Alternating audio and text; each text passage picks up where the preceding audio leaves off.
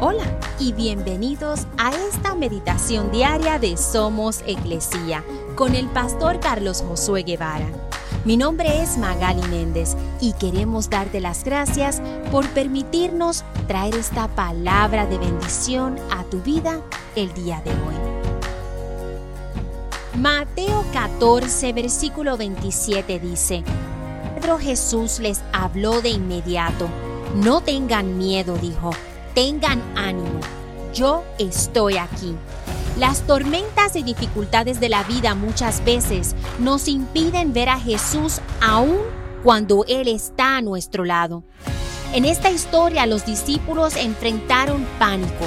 Era un panorama de oscuridad, de fuertes vientos, de olas que cada vez agravaban más, cuando de repente ven la sombra de un hombre que los seguía en medio de las tinieblas.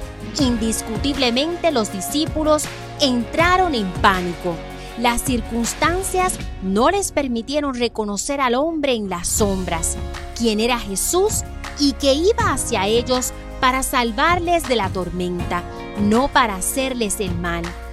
En nuestra vida hoy, ¿estamos dejando que las circunstancias nos impidan ver a Jesús en medio de la tormenta? Recuerda, Él desea rescatarnos. Él ya está a nuestro lado. Solo deja que Dios obre y calme esa tormenta en tu vida y te traiga esperanza.